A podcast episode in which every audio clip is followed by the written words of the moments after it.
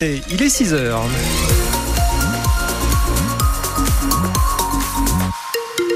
Le premier journal du 6-9, Isabelle. Et Laurent, un temps nuageux aujourd'hui avec toujours de la douceur. Ouais, toujours de la douceur, 14, hein. 15, voire 16 degrés. Ça ne change pas et ça ne devrait pas changer pour le week-end. On y revient à la fin de ce journal. La route bah, C'est calme à cette heure-ci, pas de difficulté. Ça devrait euh, changer dans les prochaines heures. D'autant que la galère a commencé pour le million de voyageurs attendus dans les gares ce week-end. Une grève des contrôleurs en plein chassé-croisé des vacanciers. Même si les trajets vers les stations de ski sont préservés, la circulation des trains est fortement perturbée depuis hier soir. C'est dans ce contexte que les sénateurs centristes disent stop à ceux qu'ils considèrent comme une prise d'otage. Ils ont déposé une proposition de loi avant-hier pour limiter le droit de grève dans les transports et assurer la continuité du service public. Les républicains vont leur emboîter le pas. Il y aurait donc des jours où il serait interdit de faire grève, mais c'est loin d'être gagné, Jonathan Landais. Interdiction de faire grève pendant 60 jours maximum par an, mais pas plus de deux semaines d'affilée pour l'interdiction. Voilà ce que propose le groupe centriste au Sénat. Ces 60 jours seraient donc négociés en amont de chaque année civile en septembre entre les syndicats et le gouvernement sur des périodes données, à Noël, à Pâques, en février. Le sénateur de Haute-Savoie, Loïc Hervé, n'y voit absolument pas une atteinte au droit de grève. Il y a un droit de grève hein, qui est protégé par la Constitution, mais aussi un droit, une liberté d'aller et de venir, une liberté euh, euh, d'entreprendre, qui sont aussi des droits constitutionnels. Objectif limiter les conséquences économiques de ces mouvements de grève lancés en pleine période de vacances. La situation actuelle elle est inadmissible. Je veux dire, on vous avez des enfants qui ne peuvent pas rejoindre leurs parents, euh, des familles qui ne peuvent pas se réunir, des gens qui annulent leurs vacances.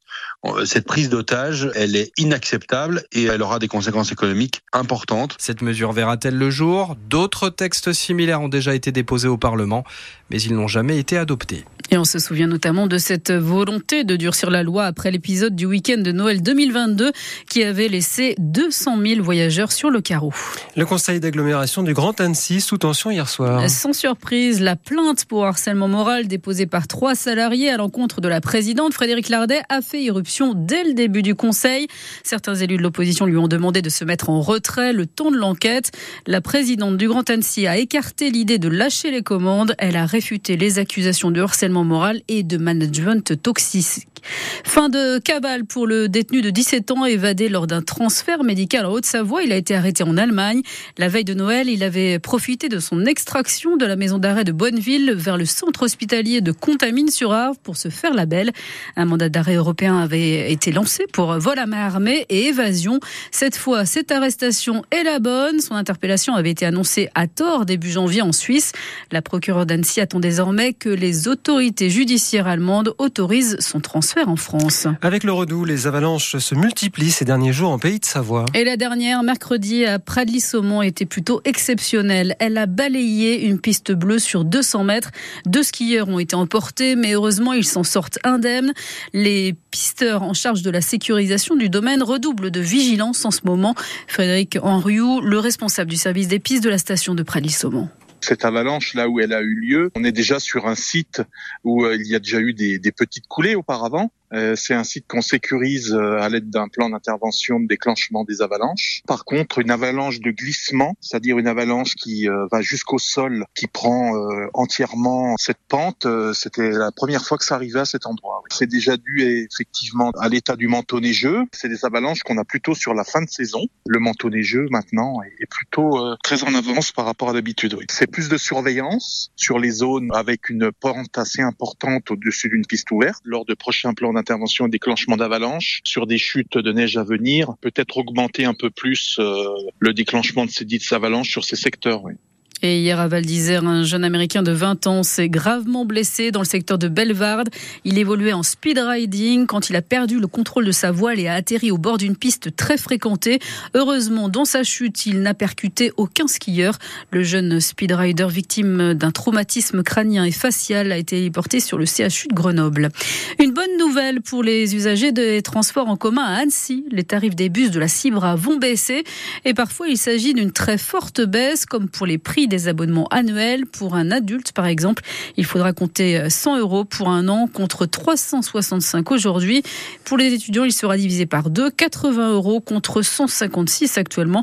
Vous retrouvez le détail de ces baisses de tarifs sur francebleu.fr. Le petit monde du football est en ébullition. Ah cette fois, c'est bel et bien terminé. Kylian Mbappé a annoncé hier aux dirigeants du PSG son intention de quitter le club cet été. Cette saison sera donc la dernière sous le maillot parisien avant de rejoindre le club de son choix. Tous les regards se portent désormais vers le Real Madrid, mais rien n'est signé. En tout cas, depuis hier, les réactions se multiplient. Kylian Mbappé qui s'en va, c'est la fin d'une longue histoire. Une page va se tourner, Xavier Monferrand.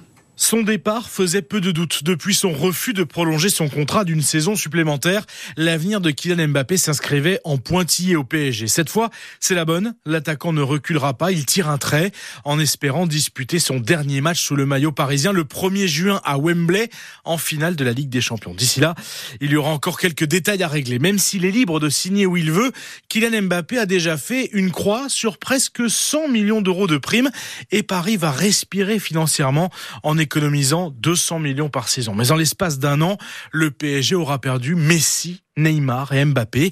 Ce n'est plus la même histoire. Le club veut faire table rase du bling-bling, miser sur le local. Ça, c'est le discours. La réalité, c'est que Mbappé va laisser un grand vide immense tant il aura marqué le club parisien dont il est à 25 ans seulement le meilleur buteur de l'histoire. La piste euh, privilégiée pour Kylian Mbappé, donc une signature au Real Madrid. Le capitaine de l'équipe de France n'a jamais caché sa volonté d'évoluer un jour euh, sous les couleurs du club espagnol.